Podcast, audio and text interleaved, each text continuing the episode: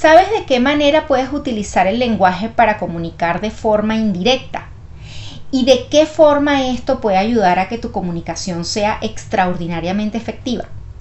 Hola, esto es Neuroprogramadamente Hablando. Soy Raquel Paisa y hoy aprenderás sobre qué son las metáforas en PNL y cómo funcionan. Y por eso te invito a que sigas escuchando porque esto es para ti.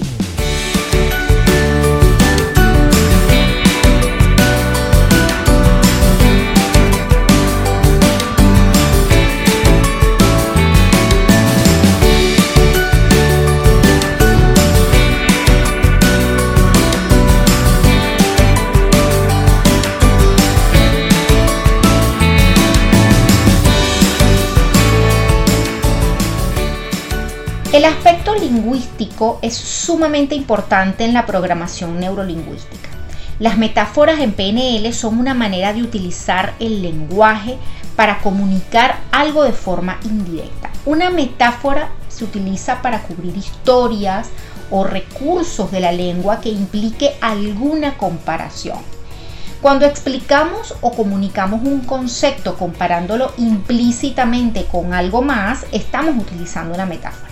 Cuando decimos, por ejemplo, el tiempo es oro, la oveja negra de la familia, la risa es la mejor medicina, tu voz es música para mis oídos, eres un sol, estoy entre la espada y la pared. Son ejemplos de metáforas que usamos a diario y a veces hasta sin darnos cuenta. Milton Erickson fue un reconocido hipnoterapeuta que aplicaba métodos extraordinarios en sus sesiones de terapia y lograba grandes resultados con sus pacientes. Y él utilizaba las metáforas con ellos. Una buena metáfora es como una linterna con la que puedes iluminar rincones desconocidos, conectando, relacionando una cosa con otra que ya conoces. Las metáforas más complejas son historias con varios niveles de significados. ¿Quieres saber cómo funciona una metáfora?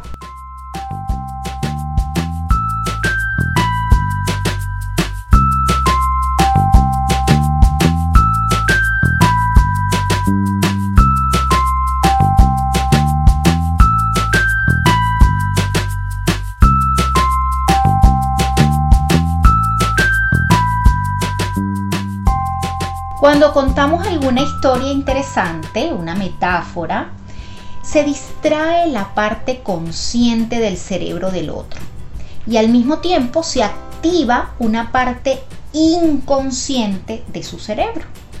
Y esta parte inconsciente va activando recursos internos, respuestas y significados que la mayoría de las veces ayudan a que esa persona saque a la luz algo importante y de forma extraordinaria, ¿no? Que le haga clic, que le caiga la locha, que se dé cuenta y de esta manera pueda solucionar alguna situación o algún problema.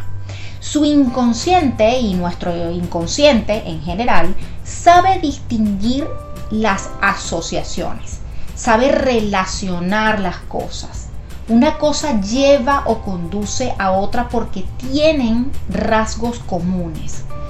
Las buenas metáforas son como llaves para ingresar al inconsciente de una persona.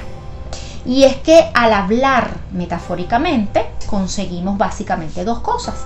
Una, reducir una enseñanza. Una enseñanza, una idea o unas características a unas pocas palabras. Y dos, ayudar a que la otra persona o una audiencia, si es el caso, comprenda y acepte una nueva idea relacionándola con otra que ya conoce. Supongamos que soy profesora de matemáticas y te explico, por ejemplo, que dos cantidades con unidades diferentes no se pueden combinar por adición. Posiblemente lo entiendas, pero ¿y si te digo que no puedes sumar peras con manzanas, es completamente distinto, ¿verdad? Te hace clic más rápidamente, ¿cierto?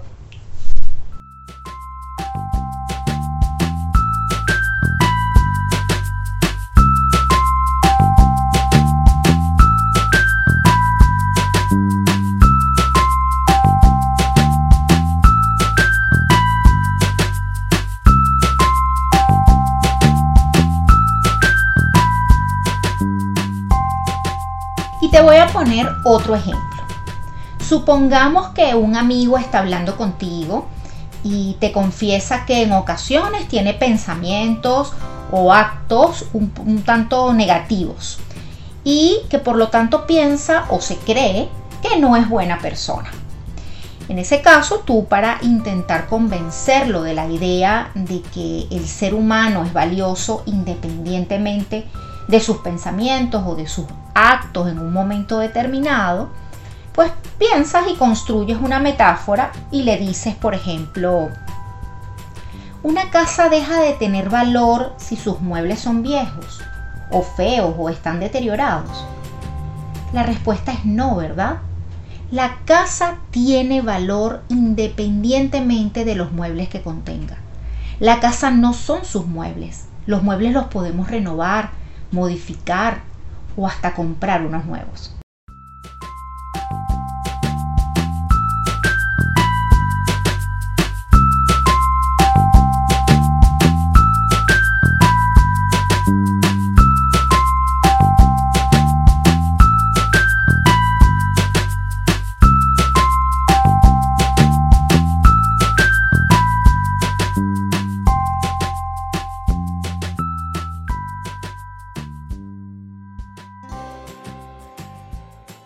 Y así terminamos por hoy en Neuroprogramadamente Hablando. No te pierdas el siguiente episodio donde seguiremos hablando sobre el poder de las metáforas.